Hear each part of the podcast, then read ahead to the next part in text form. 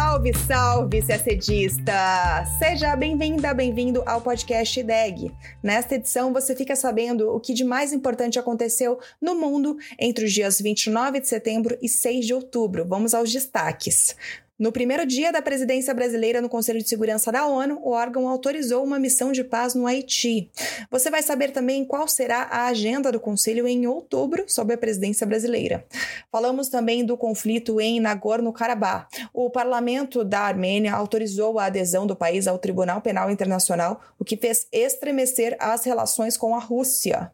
Na Síria, um ataque de drones matou ao menos 100 pessoas em uma academia militar. Falamos também de América Américas, a Corte Interamericana de Direitos Humanos encerrou o caso Ximenes Lopes versus Brasil e a gente vai te explicar por quê. Sobre política externa brasileira, o Brasil aderiu à Coalizão de Direitos Iguais para a proteção de pessoas LGBTQIA+. A Suíça anunciou contribuição de 30 milhões de reais para o Fundo Amazônia. E o Prêmio Nobel da Paz foi para a iraniana Narges Mohammadi, uma ativista de direitos humanos presa em Teherã. Tudo isso em detalhes você acompanha acompanha agora no nosso podcast. No dia 2 de outubro, o primeiro dia de reuniões do Conselho de Segurança da ONU sob a presidência brasileira, o órgão aprovou uma resolução para o envio de missão ao Haiti. A resolução faz referência ao capítulo 7 da Carta das Nações Unidas, que regula o uso da força para restabelecer a paz e a segurança internacional. A chamada Missão Multinacional de Apoio à Segurança, MSS, terá vigência inicial de 12 meses e será integrada por países que estabeleçam acordos com o Haiti para contribuir com policiais e pessoal especializado. Ela será custeada por meio de contribuições voluntárias e deverá ser liderada pelo Quênia.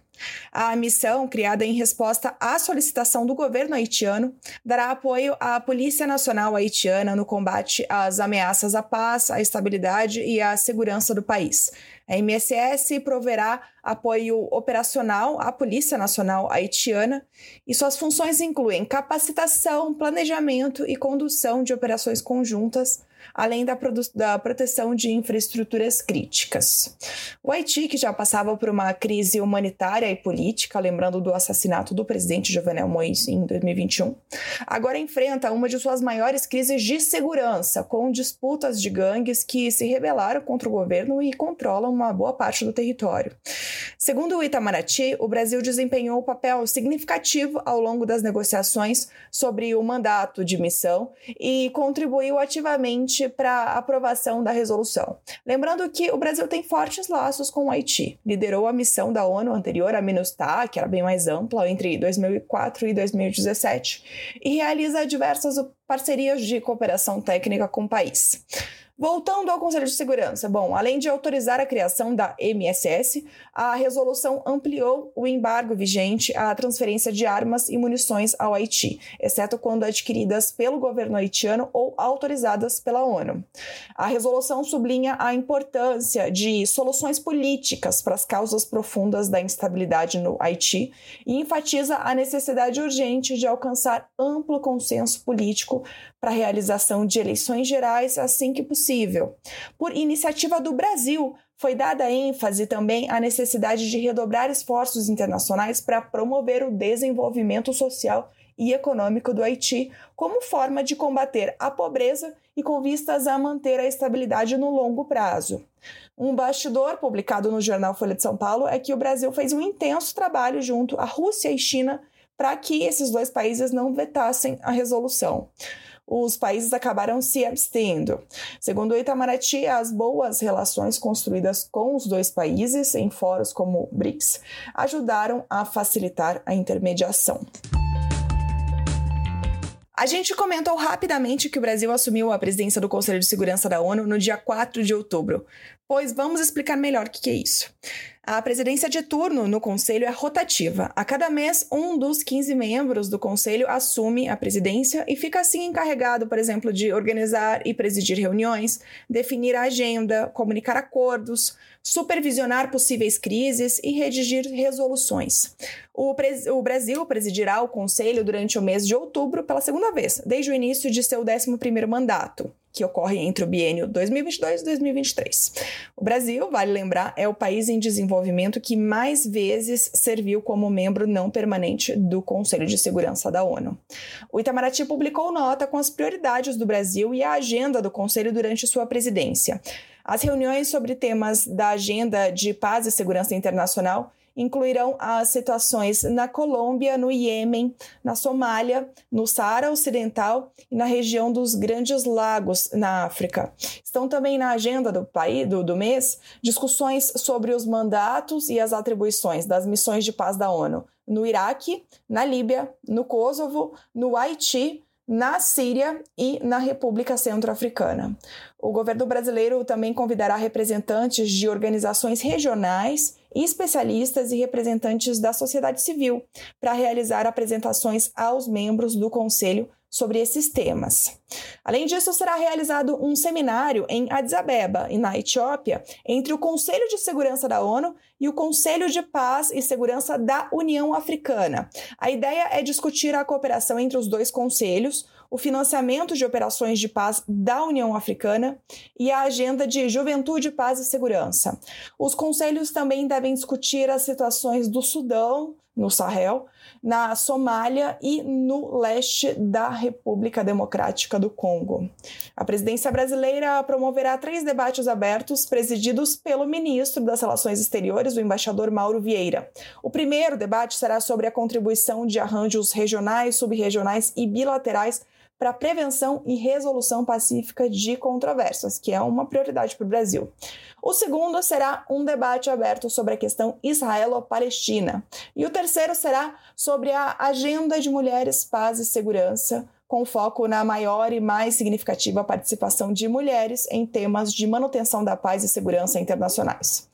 O Itamaraty afirma, por fim, que ao promover o diálogo, as soluções pacíficas e a participação de mulheres em negociações de paz, o Brasil reforça sua marca de diplomacia atuante em prol do multilateralismo como instrumento de busca de paz e desenvolvimento. A atuação do Brasil no atual mandato, prossegue o Itamaraty, em especial durante a presidência em outubro, reforça as credenciais do país para assumir um assento permanente em um Conselho de Segurança reformado. Agora, ainda falando de paz e segurança internacionais, vamos ao Cáucaso para falar da crise envolvendo a região de Nagorno-Karabakh. Na terça-feira, dia 3, o parlamento da Armênia aprovou a ratificação do país ao Estatuto de Roma, o que significa sua adesão ao Tribunal Penal Internacional, o TPI. A adesão do país ao tribunal entrará em vigor em 60 dias. O TPI, vale lembrar, é uma corte internacional sediada em Haia, na Holanda, encarregada de julgar pessoas acusadas de crimes contra a humanidade, crimes de guerra, genocídio e crimes de agressão. A decisão da Armênia revela um distanciamento cada vez maior com a Rússia, principalmente nas últimas semanas, com a recusa dos russos em interferir no confronto de longa data com o vizinho Azerbaijão. Vamos lembrar que em setembro, forças azeris atacaram e ocuparam o enclave de Nagorno-Karabakh e forçaram a rendição dos separatistas de etnia armênia que controlavam há décadas a região montanhosa, internacionalmente reconhecida como parte do Azerbaijão. A Rússia, que mantinha tropas na região desde 2020 e desencorajava a invasão por parte dos azeris, nesse episódio não se envolveu militarmente. Como resultado, mais de 100 mil pessoas deixaram o enclave em questão de poucos dias, principalmente armênios, e eles fugiram justamente para a Armênia, e o governo autônomo de Nagorno-Karabakh anunciou sua dissolução. Mas o que, que a decisão de aderir ao TPI tem a ver com a Rússia? Bom, em março, o tribunal, o Tribunal Penal Internacional, expediu um mandato de prisão contra o presidente russo Vladimir Putin em um processo sobre a deportação ilegal de crianças ucranianas para a Rússia. Os países que integram o TPI, em tese, são obrigados a cumprir o mandato de prisão se Putin pisar em seu território. Então, na semana passada, o primeiro-ministro da Armênia, Nikol Pashinyan, disse que a iniciativa para aderir ao TPI não era dirigida contra a Rússia, mas sim para atender aos interesses da segurança externa do país. A adesão ao TPI seria, segundo o primeiro-ministro, uma nova camada de proteção contra eventuais crimes cometidos por forças do Azerbaijão. Só que o primeiro-ministro já havia indicado a recusa da Rússia em intervir durante a ofensiva do Azerbaijão e declarou na ocasião que a aliança de segurança externa de seu país com a Rússia era ineficaz. E há outros sinais de distanciamento entre os dois países. Em agosto, a Armênia recebeu soldados dos Estados Unidos para um inédito exercício militar conjunto. O país também enviou ajuda humanitária à Ucrânia. A Rússia afirmou que tem dúvidas de que, do ponto de vista das relações bilaterais, a adesão da Armênia ao Estatuto de Roma seja correta. Foram esses os termos. A Armênia disse que já propôs a assinatura de um acordo bilateral com Moscou para aliviar as preocupações da Rússia. Agora falamos de Oriente Médio. Ao menos 100 pessoas morreram em um ataque de drones em uma academia militar na Síria, em Homs, ao norte de Damasco. Foi na quinta-feira, dia 5. As aeronaves não tripuladas bombardearam o local minutos depois que o ministro de Defesa da Síria deixou uma cerimônia de formatura na instituição. Esse é um dos ataques com o maior número de mortos já realizados contra uma instalação do exército sírio. O ministro da Defesa atribuiu a responsabilidade do ataque a grupos que classificou de terroristas e acusou-os de serem apoiados por conhecidas forças internacionais, mas não apontou qual organização estaria por trás da ação e nenhum grupo reivindicou imediatamente sua autoria. Como represália, as forças do regime de Bashar al-Assad realizaram ataques aéreos na zona controlada pela oposição em Idlib, no noroeste da Síria. Ao menos seis pessoas morreram. O secretário-geral da ONU, Antônio Guterres, expressou preocupação com a violência no país no Oriente Médio, reforçando que sua declaração se estendia também à retaliação promovida pelo regime de Assad. O Itamaraty, em nome do Brasil, publicou nota expressando suas condolências aos familiares das vítimas e sua solidariedade ao povo e ao governo da Síria, e reiterando seu firme repúdio a todo e qualquer ato de terrorismo. Agora falamos de um caso da Corte Interamericana de Direitos Humanos envolvendo o Brasil. Em uma resolução publicada no dia 29 de setembro, sexta passada, a Corte deu por concluído o primeiro caso apresentado junto ao tribunal contra o Brasil, o caso Ximenes Lopes versus Brasil. Ele foi encerrado em razão de cumprimento de sentença. A Corte avaliou que o Estado brasileiro cumpriu a última das exigências da sentença publicada em 2006. Esse ponto era o curso da capacitação sobre direitos humanos e saúde mental, e ele foi organizado sob auspícios do Ministério dos Direitos Humanos e da Cidadania e implementado a partir de abril de 2023. O caso Ximenes Lopes foi o primeiro caso submetido à Corte Interamericana de Direitos Humanos sobre os direitos das pessoas com deficiência mental. Na sentença, a Corte Interamericana reconheceu que o Estado brasileiro foi responsável pela morte e pelos maus tratos infligidos a Damião Ximenes Lopes, quando ele foi internado em um centro de saúde sob cuidados psiquiátricos, e pela ausência de devida investigação dos fatos e punição dos responsáveis. A Corte Interamericana de Direitos Humanos é o, um órgão judicial autônomo responsável por aplicar e interpretar a Convenção Interamericana sobre Direitos Humanos, ou Pacto de São José da Costa Rica. O Brasil ratificou o pacto em 1992 e reconheceu a competência obrigatória da Corte em 1998. Ainda falando de direitos humanos, no dia 4, quarta-feira, o Brasil aderiu à Coalizão de Direitos Iguais, uma aliança intergovernamental de estados comprometidos em pôr fim à violência e à discriminação contra lésbicas, gays, bissexuais, transgêneros, intersexuais e outras identidades de gênero e orientações sexuais em todo o mundo. A coalizão é atualmente composta por 43 países. O Itamaraty afirmou em nota que o Brasil é um histórico promotor dos direitos das pessoas LGBTQIA, nos foros internacionais, e que defende que o princípio da igualdade e o combate a toda e qualquer forma de discriminação passam pelo pleno reconhecimento dos direitos humanos de indivíduos LGBTQIA. E ainda falando de política externa brasileira, na quarta-feira, dia 4, a Suíça oficializou seu apoio ao Fundo Amazônia, por meio de um acordo assinado entre os dois países. A primeira contribuição do governo suíço será de 30 bilhões de reais, repassados ao Brasil de forma imediata. A assinatura do acordo marca um compromisso da Suíça, anunciado em julho deste ano pelo conselheiro federal da Confederação Suíça durante visita oficial ao Brasil. O Fundo Amazônia, criado em 2008, é uma das principais fontes de financiamento de ações de proteção ao meio ambiente na região. A Alemanha e Noruega são os principais doadores atualmente.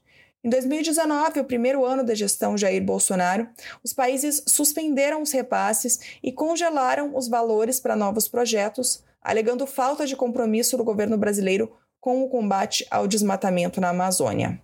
Após a posse do presidente Lula, o primeiro país a anunciar o retorno dos investimentos no fundo foi a Noruega. O país anunciou, na ocasião, que doaria 3 bilhões de reais ao Brasil. Já em abril, o presidente dos Estados Unidos, Joe Biden, anunciou que quer liberar 500 milhões de dólares para o fundo a serem usados ao longo de cinco anos. O governo do Reino Unido também anunciou que pretende contribuir com o fundo. E nesta sexta-feira, dia 6, o Comitê Norueguês do Nobel anunciou a vencedora do Prêmio Nobel da Paz de 2023. O prêmio foi para a ativista iraniana dos direitos humanos Nargis Mohammadi, atualmente presa em Teherã, no Irã, por espalhar propaganda contra o Estado. Segundo o comitê, Mohammadi foi laureada pela luta contra a opressão das mulheres e por promover os direitos humanos e a liberdade para todos. Ainda de acordo com o comitê, a ativista apoia a luta das mulheres pelo direito de ter vidas plenas e dignas e que essa luta em todo o Irã tem sido alvo de perseguição, prisão, tortura e até morte. Mohammadi é perseguida pelo regime iraniano há 30 anos por seu ativismo, iniciado quando ela ingressou na universidade e por artigos escritos em favor dos direitos das mulheres no país. Seu marido, que já ficou detido também por 14 anos, também por sua atuação política, vive exilado na França com os dois filhos gêmeos do casal. Mesmo na prisão, Mohammadi continua com suas ações políticas. Após a morte de Massa Amini, sob custódia da Polícia Moral do país em setembro do ano passado, ela tem encorajado manifestações e condenado a resposta repressiva de Teherã. Após o anúncio do Comitê do Nobel, a ONU pediu ao regime do Irã a libertação da ativista. Até o momento em que estamos gravando o podcast, o Irã ainda não havia se manifestado. E a gente termina o nosso podcast por aqui. Uma ótima semana, bons estudos e até sexta-feira que vem.